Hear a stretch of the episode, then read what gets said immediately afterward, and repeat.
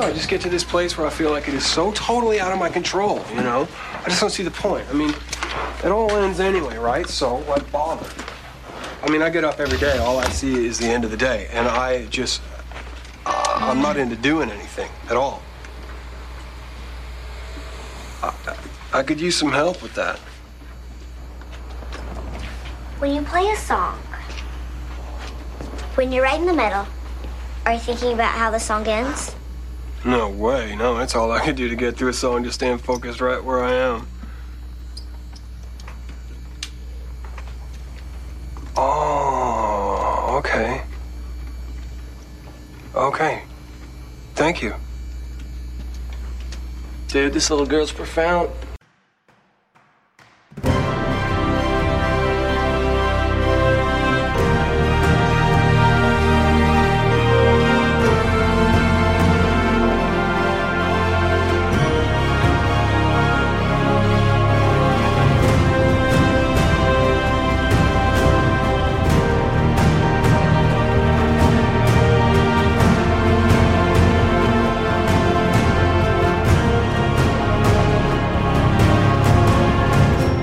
Combat Nummer 904, Re, Re C3. Hallo und herzlichen Glückwunsch zum 904. Combat, den ich nicht wirklich irgendwo an einem einzelnen Tag aufgenommen habe, sondern der da äh, dank der Kraft der Aufzeichnungen aus äh, drei Vorträgen vom Chaos Communication äh, Remote Congress Experience von 2021 besteht.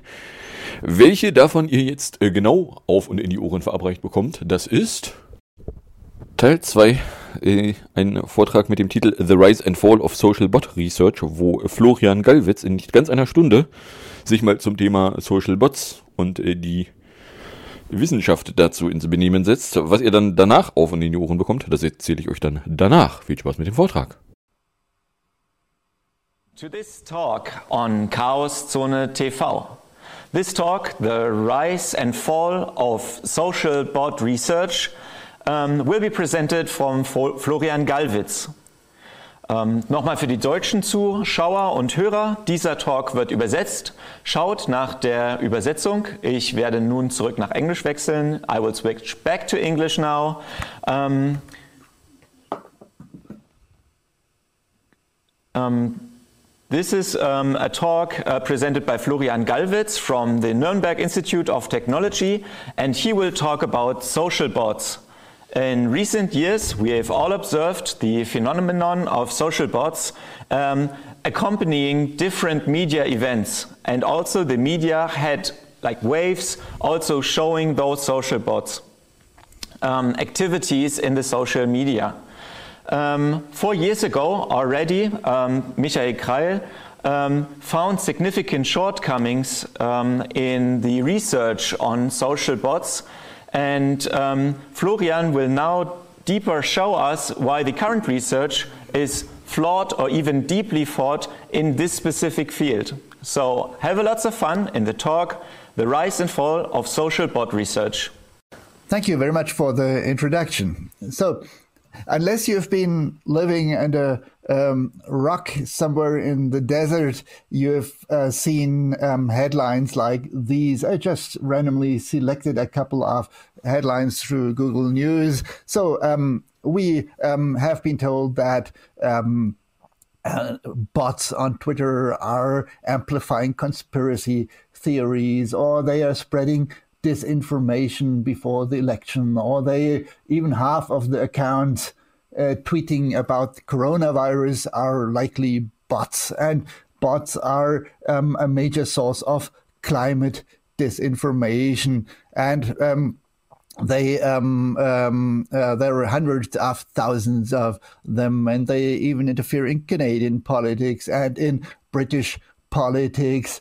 And uh, Donald Trump has millions of bots um, supporting him and they are a danger to democracy and they are poisoning democracy and they are damaging democracy. Um, they supported Boris Johnson and they are spreading fake false claims about the bushfires in Australia, and they're even trying to influence uh, uh, um, uh, elections in Germany, maybe. So um, this is.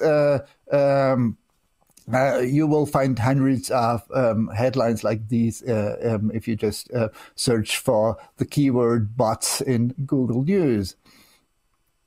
Um, the behind a lot of many of these headlines, there is some academic research. Most famously, the paper by uh, Ferrara and colleagues called "The Rise of Social Bots," which inspired the title of uh, this talk. And um, well, they um, the research the papers that uh, uh, claim to um, uh, prove some influence of social bots on the U.S. presidential elections and the spread of fake news by social bots. And this is a paper, one of many papers by Philip Howard, who claimed that um, bots had interfered into the Brexit referendum. But there are many other issues that are allegedly um, influenced by social But So, for example, um, health communication, vaccine, the vaccine discussion. This is a paper from 2018, so before the COVID pandemic. Uh, and um, uh, this is a more recent paper. Um, both claim that bots are interfering the discourse about vaccines, but they're also interfering the discourse um, about climate and generally um, any low credibility content on Twitter is allegedly um, spread by social bots. So uh, by the end of this talk, you will um, hopefully learn that um, the low credibility content is actually inside these papers. So, um, uh, what's a social bot?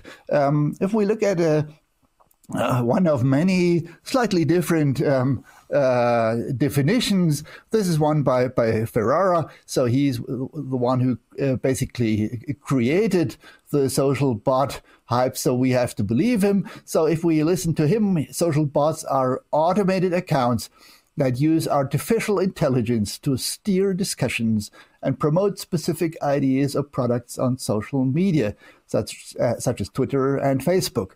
To typical social media users browsing their feeds, social bots may go unnoticed as they are designed to resemble the appearance of human users and they behave online in a manner similar to humans. So that's a pretty um, clear definition of what social bots are supposed to be. Um, if uh, uh, basically, if you uh, look at all uh, definitions of social bots in academic papers, um, this is a pretty precise picture of what the general consensus on social bots is. So typically, they are assumed to be political accounts influencing um, uh, political discussions, and they have to be automated, and um, they um, are accounts with human fake profiles pretending to be humans and somehow behaving in a human uh, fashion. So obviously, at the intersection between political accounts and uh, fake accounts, you would find human paid trolls, for example. So people who are paid to uh, to uh, take part in political discussions. Also, you would can easily find automated political accounts. So, for example, the Fox News oh, feed would, is political and it's somehow automated, so automatically uh, newly published um, articles on the website, for example, um, uh, get tweeted on Twitter. So there's some kind of automation. So this would be automated political accounts. And of course, there are also um, uh, or you can at least suspect that a lot of automated accounts uh, with fake human pro- profiles are used with porn or crypto scams. So basically, to scam individual users on Twitter. But social bots, they combine these three properties.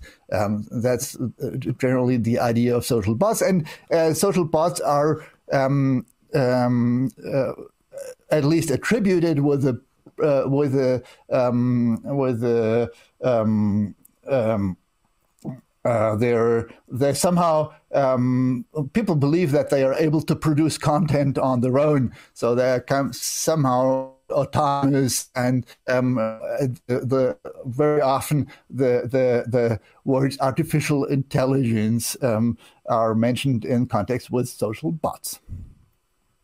So um, um, if Twitter is counted with crowded with social bots. Where the hell is one? That's the my starting point for my interest in social bots. So I felt kind of gaslighted. So um, media is telling me that uh, there are millions of social bots on Twitter, and I've spent almost a decade on Twitter, and I've never seen a social bot. So that's um, the point where uh, that got me interested. Um, I have a background in AI, I've, uh, in pattern recognition. I've, I've, been building conversational dialogue systems for many years, uh, which we, we call chatbot today. And um, uh, I've never really believed the idea that at the current state of the art, you could uh, build um, political bots that could interfere in current political discussions. That, is, that seems kind of strange and implausible to me. So if they exist, how do these things work? So I wanted to find one to take a look at the social, an actual social bots, and I uh, uh an, an actual social bot, and I started to search for an actual social bot in late 2018. So uh, three years ago. So since then, I've studied dozens of scientific papers, um, media reports about alleged social bots. So basically, I uh, read all um, uh, uh, newspaper articles, uh, media art, media reports about social bots that Google News could come up with in various different countries. And um, I've analyzed hundreds of Twitter accounts that have been accused of being social bots, for example, in newspapers where actual social bot accounts were named. And of course, I asked a number of social bot researchers for an example of an actual social bot. And I've performed experiments on uh, using the Twitter API, which in, involved hundreds of thousands of accounts. Some of these experiments together with Michael Kreil, who uh, was mentioned in the introduction, who has been working on this problem uh, uh, uh, uh one or two years longer than me.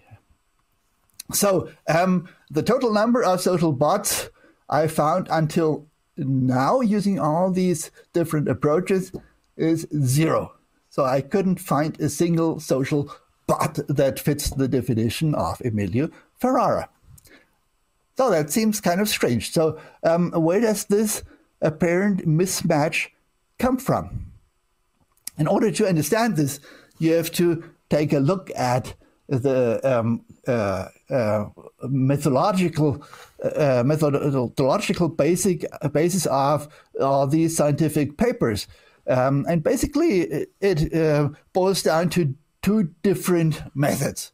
The first method is the so-called Oxford criterion, named after uh, uh, the uh, University of Oxford, Philip Howard, um, who um, uh, defined heavy automation as accounts that post at least 50 times a day. So basically, uh, he counted uh, the the tweeting frequency of different accounts. Everybody who tweeted more than 50 times a day was defined, uh, heavily automated, and referred to as a bot. So that seems kind of strange.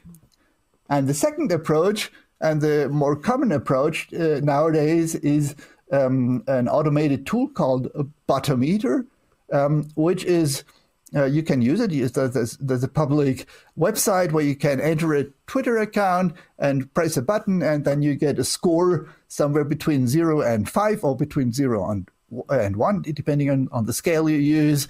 And it, it basically, and and uh, um, the researchers typically f- use the API. They feed lo- long lists of um, Twitter accounts into Botometer. For each account, they receive a bot score and then they use a threshold, typically 50%, so 0.5 on a scale of 0 to 1. Um, and if the bot score is larger than 0.5, then they simply assume it's a bot. Are similar, there are similar tools that basically work in the same manner, but Botometer is by far the most popular tool of this kind. So in both cases, no manual checks are performed whether the accounts identified using these rather crude methods are bots or not. And even more interestingly, the names or the user IDs of these alleged bots are not published. You will won't find any bots in all these dozens of research papers.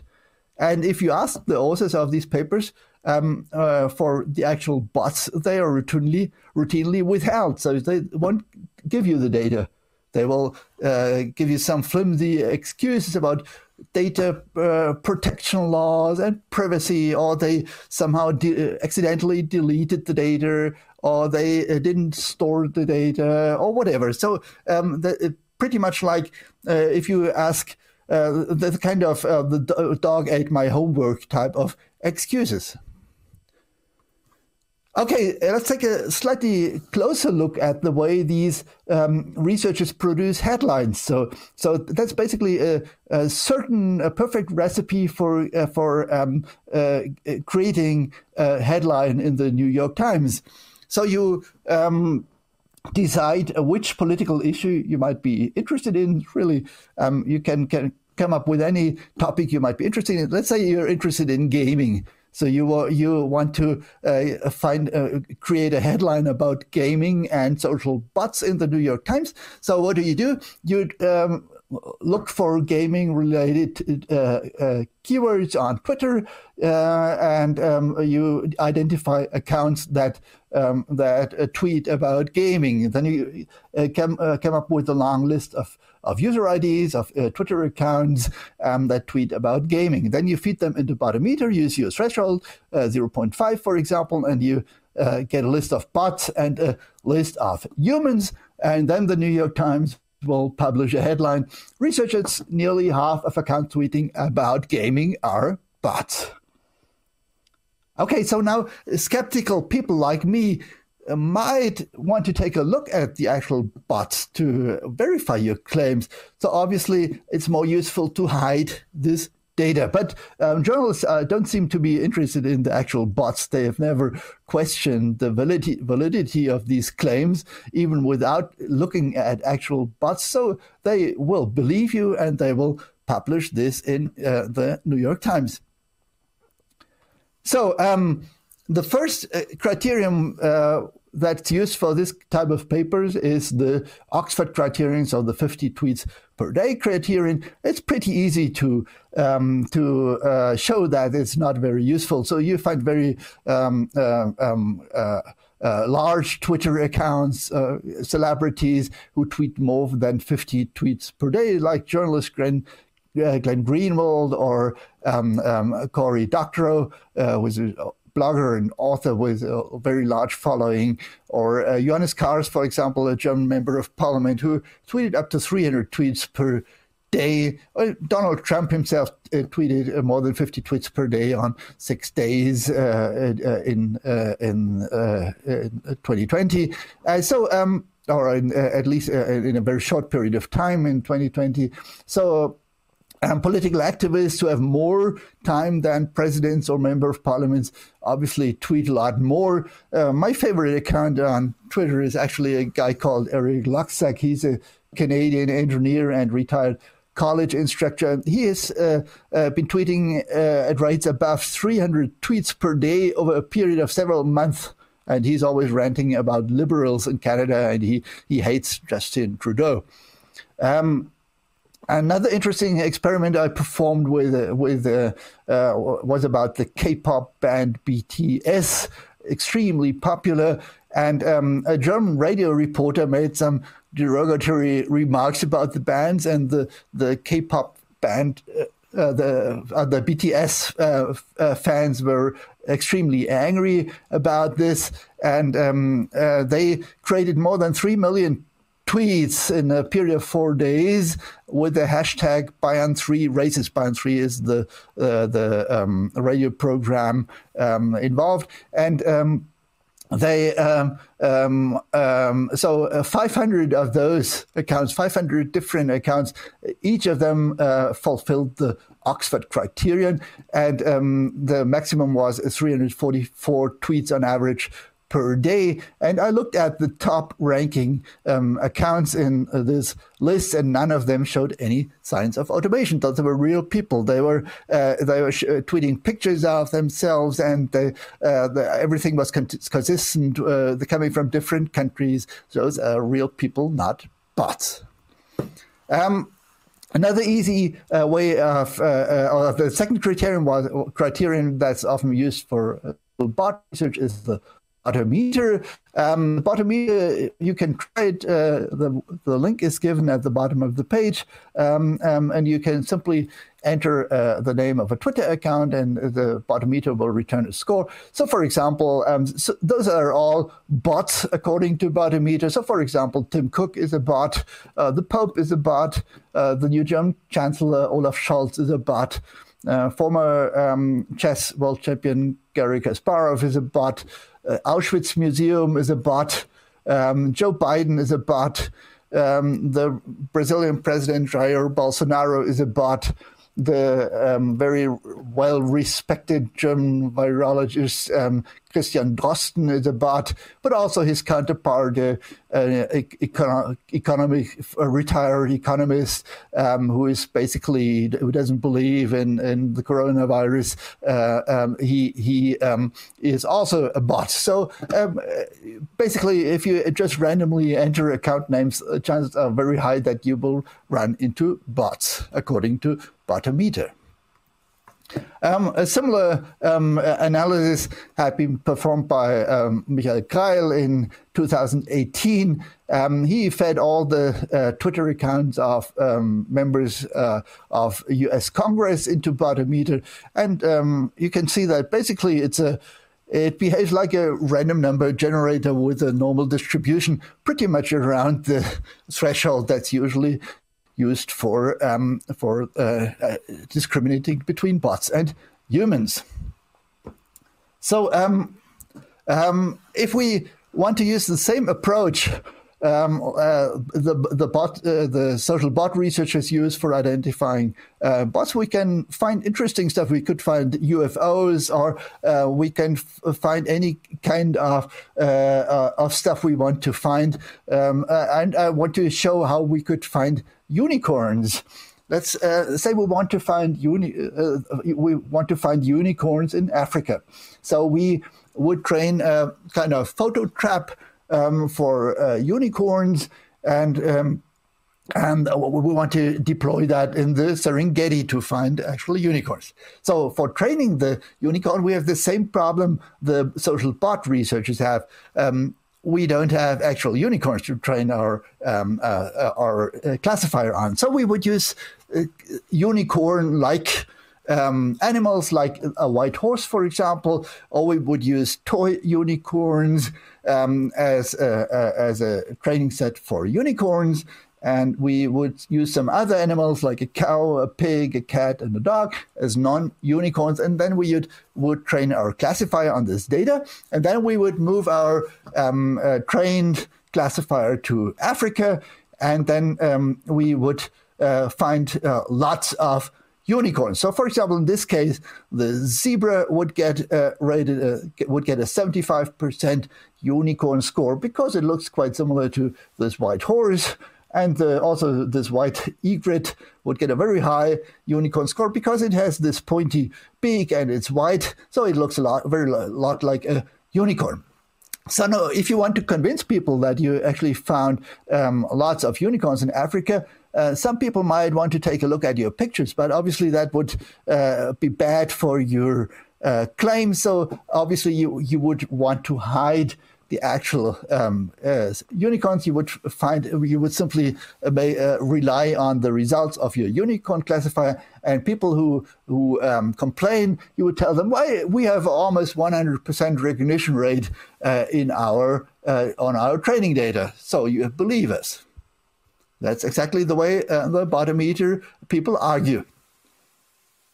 If we take a closer look at how uh, this kind of classifiers work, well, basically, uh, uh the, uh, statistical classifications or neural networks, or um, in the case of Botometer, it's a uh, it's a um, random forest classifier. Any any of these classifiers basically places each of the observations in a feature space. So the dimensions might be the, the whiteness and the pointiness of the animals. And um, so the unicorns and the non-unicorns, uh, they form some kind of cluster in the feature space, ideally.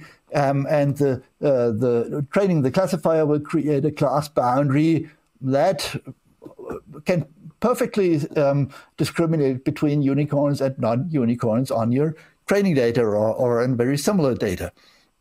But in reality, if you now deploy your classifier uh, to Africa or to the real world, you would find lots of um, uh, unicorns and lots of non-unicorns depending uh, on the, the class boundary chosen by the classifier. So it would still produce 100% recognition rate on your uh, on your um, uh, training data, but it seems uh, far stretched to believe that this is actually a unicorn or this is a unicorn.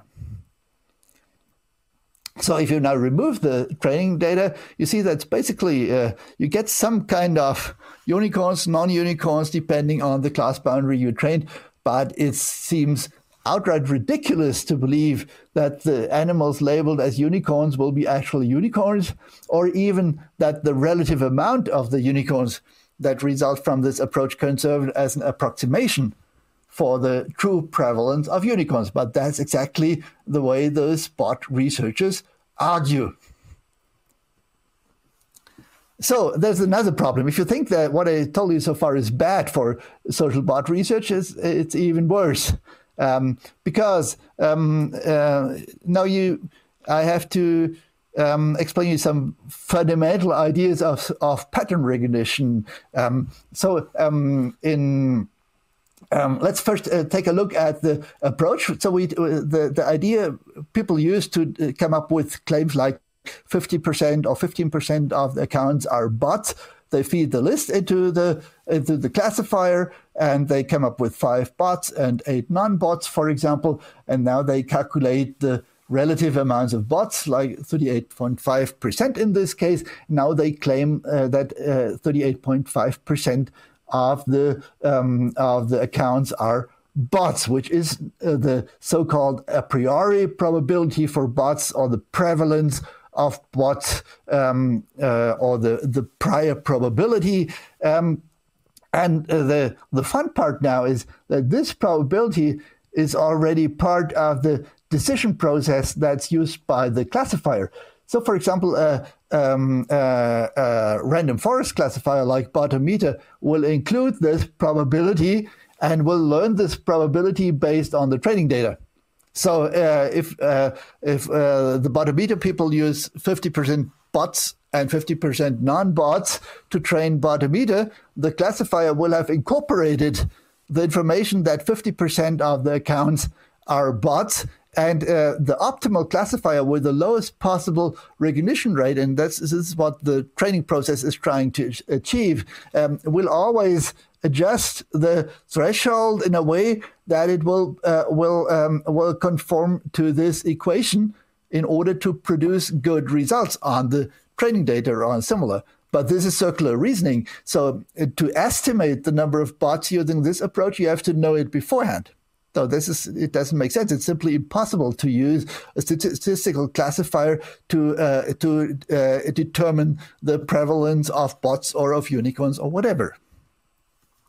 In reality, in if, with Botometer, um, uh, there's typically a curve like this. So depending on the threshold you choose, you get a percentage of bots that are classified, uh, a percentage of bots or a percentage of accounts classified as bots. So the standard threshold many people use is 50%. But if the account of bots is, uh, the number of bots is too high to be credible, uh, the researchers typically choose a higher threshold, which would give you a lower percentage of bots.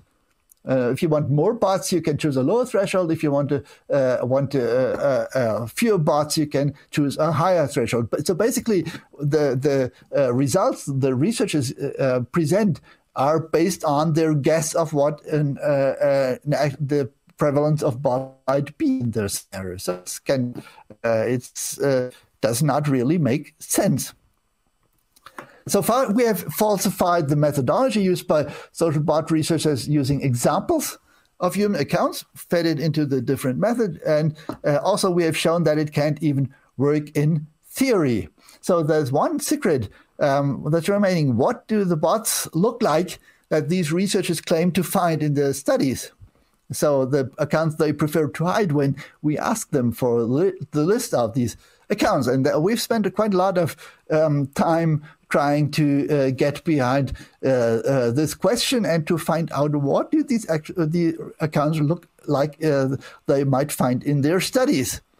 So the first study we took a closer look at um, was about the German election in 2017. Um, the authors claim that the uh, share of social bots among the followers of seven German parties increased to from 7.1% to 9.9% during the election campaigns. So basically, they, they claim that uh, roughly 10% of um, 838,000 accounts following the largest German parties were social bots. So uh, more than 80,000 accounts uh, uh, following German parties are social bots. That's interesting. So I asked the uh, first author for uh, examples of actual social bots, and uh, he he gave me four accounts which didn't remotely look like social bots. So that seemed kind of strange. And he also seemed to be fully aware that there are no social bots uh, in his sample. So um, we uh, tried to replicate this study a couple of months later. So we basically we downloaded all the followers of the German parties. and we fed them to, through a Botometer. We used the same threshold um, um, these authors had used, and we uh, for the first time we had a look at the actual bots that uh, show up in this type of study. So now we can look at, we found 260,000 bots. Um, we took a random sample from these, um, in this case, 199 accounts. I spent a lot of time looking at each of those uh, accounts very carefully. Um, those are, they are ranked by the bot score. So this is close to the, the basically the maximum value um, a Botometer can produce. And um, those are the accounts. You can check them if you want, if you believe any of those are bots. We couldn't find any bots. Um, so, for example, uh, a dance cafe in Erfurt, uh, uh, this guy here, uh, or um, we found a, a forester in southern Bavaria, or this guy complaining about the uh, noise produced by motorbikes in Gelsenkirchen. And uh, it took me a quick Google search, and I could find out exactly at this day there was a motorcycle event in Gelsenkirchen at the at the amphitheater in Gelsenkirchen. So they, those are real people with real ears uh, complaining about real noise. Many of these accounts are very inactive, so basically the opposite of what what social bot researchers make you believe um, uh, about the uh, uh, about the properties of social bots. So we couldn't find a single social bot in this list. Some more of these accounts. Um, so, for example. Um, uh, probably Kyra Müller, probably she asked Microsoft for um, for help. And the, the one and only tweet, tweet she, uh, she produced with this account, and it resulted in a bot score close to five, like 4.564, so close to the maximum. Awesome. Um, a blogger, um, a, doctor, um, a pol- politician, uh, f- former regional chairman of the political party Die Linke. She got a bot score of 4.4 and a scale of 0.5. No bots. The um, second study we looked at closely uh, claimed that the, uh, they they found uh, um, uh, a, a, very large a number of social bots in uh, spreading vaccine critical information, kind of uh, 200,000 social bots. And I asked Adam Dunn, the first author for the list of the um, uh, for bots for uh, of his bots, and he actually gave me the list. So that for the very first time, we had the precise list that was used to produce this kind of paper. And also, again, um, we um, sampled uh, a, a, a, a, random sample of 121 in this case of the 200,000 bots. And uh, I took a very close look at these 121 accounts, and we could not find a single social bot. And those are just nine of the 120 accounts I analyzed. Um, you can see those are doctors. Uh, this is a, um, a, very um, high-ranking um, uh, um, uh, doctor at the World Health Organi- Organization, a medical student from Rwanda, uh, a professor from Texas. Um, he's uh, um, uh, um, uh, working at a medical technology company in Nigeria. A medical intern um, from Saudi Arabia, a health professional from California, I think, a postdoctoral researcher and uh, um, on RNA viruses, uh, data uh, operator, IT professional from India. So, from people from across the, the world, many tweeting under the real name, many uh, with impre- impressive professional credentials. And they simply, um, uh, these uh, social bot researchers simply claim those are all bots. So, this seems kind of strange. Uh, so if we take a closer look at this list of 121 one accounts, a lot you can uh, check uh, the accounts; they are all in our paper. So, for example, the World Association for Medical Law was rated a bot, or this pastor from Boston was rated a bot, but uh, um, uh, none of them seem remotely automated. This is one of my favorites. Taylor Timothy um, uh, tweets by a girl called Taylor who is seriously in love with a guy called Timothy Moss, with whom she is engaged. So th- those are two, two of her tweets. And um, the bot score is 4.39 for close to maximum. Or oh, this Laura, J- Laura James, um, she even tweeted pictures, lots of pictures of herself. She tweets a lot about UNICEF. She was re- rated a bot. Okay, so um, uh, in uh, this year, two other papers came out, two other interesting papers. Okay. Okay. Okay.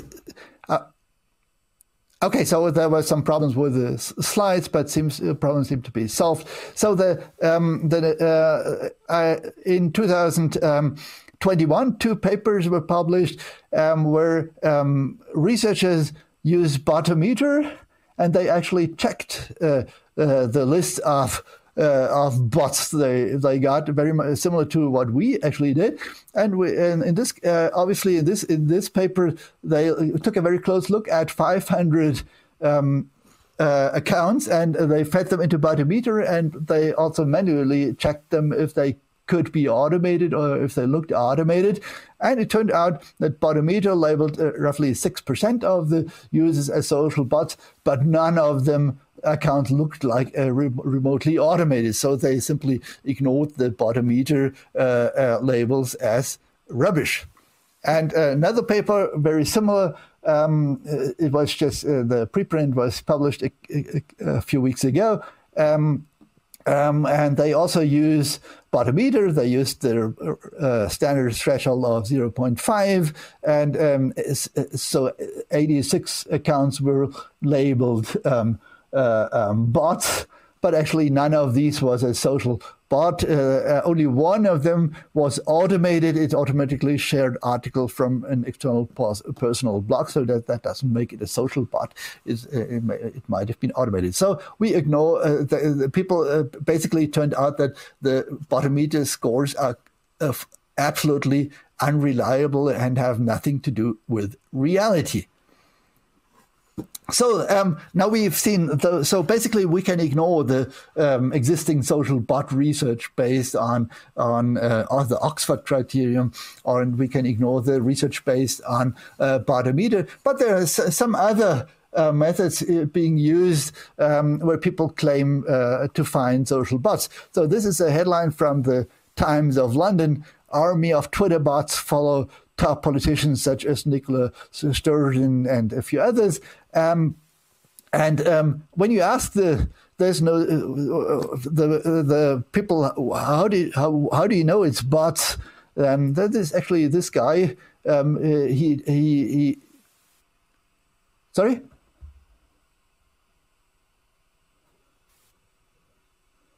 Okay, still some problems with problems with the slide stream, but hopefully I think uh, I won't change anything now. Okay, so the um, uh, this guy explained on Twitter how it worked. We downloaded the latest 1K followers of seven politicians and checked numbers of users with exactly eight digits in usernames. So these guys assume that uh, bots are uh, usernames with eight digits, like Mike two six four eight one five six four. So they assume that's a bot. Many people believe this, but it's actually complete uh, bullshit because uh, names uh, like these are automatically assigned to newly created accounts by Twitter, at least since 2017. So you can't, if you just uh, create a new account. with a common name, you will automatically get assigned a name with these eight digits digits attached. So uh, if you're familiar with Twitter, you would uh, you have a possibility to change the name of your Twitter account, but most people aren't uh, aware of this feature, so they simply um, uh, they look like bots for the rest of their days on Twitter. What about accounts posting the same stuff? Very often claims are made about bots um, with screenshot like the one on uh, like like this. So uh, different accounts posting more or less the same message. And uh, typically, uh, those are so-called copy pastas, and uh, where people ironically make fun of some uh, uh, tweet they don't like by posting it over and over again. Sometimes they uh, um, they post it over and over again unironically, or different account, accounts post the same message. It's pretty hard to to understand if you're not familiar with the meme meme um, culture on Twitter. This guy, for example, all these accounts are on the same side of the discussion, but he doesn't get the joke. So he he believes those are bots. Actually, those are his friends in this in this uh, political issue. Um, and then you find reports like the one uh, that's year, published yearly by the Computational Pro Propaganda Research Project in the Oxford Internet uh, Institute, and they give you uh, colorful lists of countries where bots uh, had been identified um, uh, in the uh, in the year. Um, obviously, the um, the the whole list, if you look take a close look, is not based on actual bots, but it's based on news reports about actual bots. So that's a kind of a um, um, in uh, a process that will continue to go on um, uh, forever because um, newspapers will report about this report, and the reports about the report will be uh, will lead to further bot uh, uh, bots in uh, or bot claims in the newspapers. So um, the best, there's a very nice claim by a German journalist in a very different context um, that describes what's going on. If I found an institute to combat public health hazards caused by hedgehog bites and provide this institute with staff positions, then I will get a study every year warning about the growing dangers posed by aggressive hedgehogs. Anything else would be rather stupid on the part of the Institute's staff. So that's pretty much describes what's going on with all these um, uh, research institutes uh, um, involved in um, investigating social bots. So to conclude, social bot research is fundamentally based on the misclassification of human users as social bots. Malicious interactive social bots don't seem to exist at all. After years of studying the output of social bot research, we have yet to see a single credible example of a social bot. And some of the researchers involved in this type of research violate basic academic standards, though they make claims that are not supported by data, and they withhold data um, that, which would allow us to verify their claims. And the public has been misled over the non issue of social bots for years. So um, Michael Kreil and me, we published all, we wrote all this down in uh, paper. Uh, the name is uh, The Rise and Fall of Social Bot Research. You can uh, download it at the link on the slide, and you it, uh, it, has all the lists of bots in the appendix. So you can take a closer look and uh, try to find social bots if you uh, in those lists if you if you like. Um, thank you very much for your attention. Well, thanks so much, Florian, and. Um, yeah, for your talk. And it seems to me that indeed the field of social bot research is in a very problematic state. Uh, to me, it also seems, just for the sake of realistic thinking and discussion, um, the work you do and Michael Kreil is doing is really important for all of us. So we, and maybe you or all the scientists need to provide a clear base for discussion um, and media coverage such that those topics are actually kind of um, talked about reasonably. So we collected some questions um, from our audience. Mm -hmm. And um, maybe I'll go through these questions uh, one by one. The first one would be um, yes, you talked about those social bots and like what is a bot and what is not a bot, but um, shouldn't the question rather be about the effect of such accounts uh, rather than whether they are click workers, people with too much time in their hands, paid influencers, or automated accounts? So saying being a bot or being acting uh, in kind of those political ways or acting like a bot. Uh, isn't that actually the same? Or like the effect is important? Would you agree with that? Well, um, uh, we are not the ones who made the claims that these automated bots exist. So, first of all, before we talk about the effects of stuff, we would have to first have to talk: do they exist at all? The many so bot research can say, can, let's talk about the effects, not about the existence, uh, because. Uh, but first of all, we have got to rid of this belief, which uh, I think is, it's a it's a it's a conspiracy theory. It's a fairy tale um, that these social bots, these automated accounts exist, and many people actually believe it. And typically, when people um, claim you're a bot. You're no, you're a bot. Uh, this is your botometer score. No, I, I, don't. I, I'm not a bot, but you're a bot. So these discussions uh, on Twitter keep going on, and they are based on this um, uh, uh belief and this uh, ridiculous conspiracy theory. So. Um, First of all, uh, Michael and uh, me, we're trying to get uh, to make uh, get a, make uh, let people have a realistic view of what's actually going on on Twitter.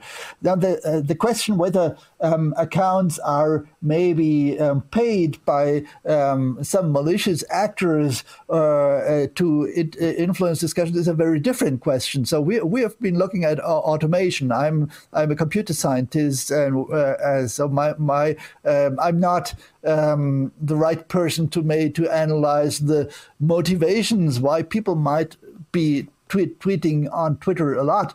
But my uh, impression is that the very active accounts on Twitter, like the uh, the Canadian account I mentioned in the talk, Eric Lutzig, I don't believe he's a paid actor. He's he's a retired professor and he uh, engineer. He he, uh, he has a lot of money. He, he's, not, he's certainly not paid for being political, very active on Twitter. He he he is acting out of intrinsic motivation. Same holds for all these 500 accounts that uh, uh, tweeted uh, hundreds of times about the about the the K-pop band. Um, they are not paid actors. They are people who really who are angry about stuff, or who, people who are really trying to um, to to to change things by being very active on Twitter. So my general impression is that people have a tendency of overestimating uh, the problem of uh, malicious, fake accounts. People, uh, uh, the default assumption should be actually those are real people with real,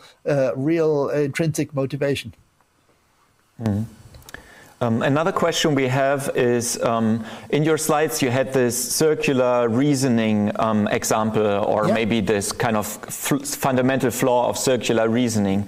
Yeah. Um, and the question would be from this person um, uh, is it maybe um, like circular reasoning, maybe not rather resonance, which, would be a valid method to get a result, kind of um, that um, the results actually resonate with um, their um, um, with the real world, such that uh, in the end you would kind of confirm that there's something resonating um, with your uh, findings. Um, it's a bit hard to ask this question, but maybe okay. you got it. Uh, I, I, think I think I get I get uh, I, believe I got get where the question is going at. So the, maybe the the idea would be to uh, so you to start this to use this method you would have to have a guess for the uh, the the prior probability of bots. So you could use this iteratively and hopefully end up and at, at the real value but actually, I believe it will certainly uh, either it will uh, explode and go to 100%, or it will go to zero. From all my, uh, let's say, 25 experience in pattern recognition, I don't think that this uh, approach is remotely capable of estimating the real probability by using it, it, it uh, iteratively or something like that. So no, no, that I don't think that's that will work. The interesting part about uh, this uh, uh, this uh, equation is any kind of classifier uses it. So even humans use it. So if if I have the uh, if my task is to label bots or whatever in a list of accounts, and I have some expectation of the real prevalence of bots, I will include this information. So how um, how uh, so basically the the the problem is um, if we don't know the prevalence, can how can we even estimate it? And the only way to do it was uh, would be if these two um, posterior probabilities, which basically tell us how much does the, do these features um, uh, um, uh, how much does these do these features? So, for example, the tweeting rate look like a bot, and if these two distributions are very different. So, for example, if bots tweet ten thousand times a day and humans only tweet ten times a day, then we keep can keep these two apart. Um, and these two probabilities, which we don't know, are uh, very um, unimportant. But um, if these two distributions uh, look uh, are somewhat similar, so if so, think let's uh, uh, think of try, we're trying to estimate if it's a man or a woman based on the on the on the height, um, and uh, of of course if somebody is one 0.75 meters, it can be a, a male or a, a, female. It's very hard to discriminate. So these mm-hmm. distributions overlap. And if these distributions overlap, we can, simply cannot count male and females based without having uh, uh, without knowing in advance which uh, which uh, are the two classes uh, what the distribution is so um, this approach even if we uh, there's no way to make it to iteratively use it unless we have a very clear um, identifier for humans and bots. So, for example, if each, each of the bots has a label that says it's a bot, then yeah. we can discriminate the two classes. Mm-hmm. Um, another question that is similar, maybe to the effect question that we had in the beginning. Um, are you not worried that your research will be abused by those employing rooms full of humans to do bot like posting to just claim there is no problems at all and um, just um, just just giving this as an excuse saying like ah look at those researchers they claim there are no bots at all so um, like what we do is good work or something like that well, first of all, I'm I'm a researcher, so I'm not interested in what people might uh, uh, make of the results I have. So I'm not trying to produce results uh, uh that might be useful for somebody, or uh, I'm not afraid of uh, producing results that might uh, might uh, come handy for uh, parties in political discussions. The whole bot research often, very often involves um, um, very um, polarized political discussions. So sometimes people like me because I, I tell the right wing people they're not bots, they're real people. And then in the next discussion, I tell the left wing people they're not bots and they like me because I tell them they're not bots. So um, at the moment I start to think about uh, the, uh, the effects, uh, some people might, might like uh, about uh, research, um, uh, this would be, I would, would no longer be a, a scientist. But uh, obviously, we're not talking about people um, uh, uh, getting paid for for um, for uh, tweeting. So uh, obviously, we are only interested in the claims about social bots, so the automated accounts interfering in political discussions uh, using fake profiles. So the paid trolls, uh, I don't claim they don't exist. I know they exist, uh, especially in Venezuela, for example, or in Mexico or in Russia. They're very valid, um, uh, very credible um, reports about uh, paid trolls, even insider reports by people who, who've been working in this kind of setups. So I'm certainly not claiming that uh, there are no humans trying to, to interfere in political discussions. Yeah. Um, um, maybe a follow up from another attendee. Um, how can we incentivize um, this replication work um, for those studies you've uh, shown and you kind of tried to replicate as well, or at least got some information out within the scientific community for this field? Is there kind of something that the general audience can do, or maybe something that researchers need to do in order to put more focus on uh, replication in this field, which seems to be a bit flawed and needs a lot of replication, it seems? Well, it's. Uh, I think uh, the replication issue is a big issue in all scientific fields, even in computer science. Um, uh, a lot of the uh, research, um, for example, um, new topo- topologies um, designed for neural networks, which work in certain setups, in certain, uh, but it no longer work in uh, slightly different setups. Uh, so um, replication is a big issue in in all scientific fields, but I think it's a very huge issue in social sciences. Social sciences. So I, I'm a computer scientist. I come from a technical field, we're uh, used to very strict standards. So we're used, uh, uh, we, nobody uh, would dare to publish something without being uh, ready to, to publish the raw data as well.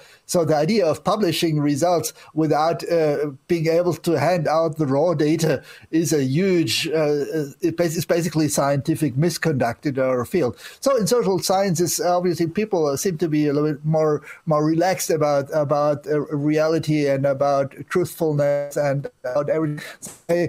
Um, uh, there, uh, I have a feeling there's a kind of cultural mismatch. Uh, they, uh, it turns out that a lot of uh, studies in social sciences are not replicable, and um, it, the problem seems to be extremely um, um prevalent in social sciences. Yes. Mm-hmm, mm-hmm. Maybe last question. Um, uh, a couple of people asked the variations on the same question. In your opinion, is the lack of evidence for social bots su sufficient to prove that social bots do not exist or not in any meaningful amounts? I mean, like that we didn't find them doesn't mean we, they don't exist. I mean, we can build one for a proof that they exist. But uh, do you think that um, kind of the lack of evidence is um, proof for maybe that they okay, do the, not exist at all yeah, or so, not exist in, in, a, in a large quantity? Well, basically, um, uh, uh, the, the, the, interesting, uh, maybe you're familiar with Russell's teapot. Uh, he uh, he used the the uh, the the idea of a of a teapot um, flying around the around the sun in an orbit beyond Mars, and um, um, claiming that the teapot was flying uh, around the sun in orbit around Mars is uh, hard to disprove. So you cannot, uh, you can uh, took a very close look at the orbit, and you will still not be able to disprove that uh, uh that or that a teapot is flying around Mars. And um, obviously, we have the technology to send a teapot in an orbit around Mars. Uh, so, uh, but uh, um, it's uh, and if people claim that a teapot might be orbiting Mars, uh, it's very hard. Yeah, we can build rockets, we can build teapots, um, we can send them in orbit around Mars, and it would, would be uh, very hard to disprove these claims. Mm. It's very much like social bots. Now, I believe it's very unlikely that somebody has already launched a rocket with a teapot, teapot to, to, to orbit Mars, and also believe it's pretty unlikely that people would try to build automated political social bots simply based on my understanding of the technology. Um, so building chatbots is extremely cumbersome, it's expensive, and the results are really, really bad. So if you've ever interacted with a real social, uh, a real chatbot, uh, you know that those uh, bots are very limited at the current state of the art. They can't even handle negation. So if you tell uh, Siri, do not uh, switch on the light, it will switch on the light. So even simple stuff like negations are still beyond what natural language processing can do at the current state of the art. So the idea that of rapidly coming up with a, a, a chatbot like uh, system that can interfere in current political discussions, which are usually only going on for a couple of days on Twitter, and then you would have to buy a new one for the next discussion, or you have to to, program a new one. It seems um, very, very uh, beyond what's uh, possible uh, from a te technological perspective. So I'm pretty sure these kind of bots do not exist, but of course I cannot prove it. So, wir sind beim Danach angekommen. Das besteht aus zwei Stück Musik, nämlich einmal PS22 von 2020 mit dem Titel Sing Yourself, der ist 2 Minuten 59 lang, gefolgt vom 2022er Chor mit Good Riddance in 2 Minuten 1.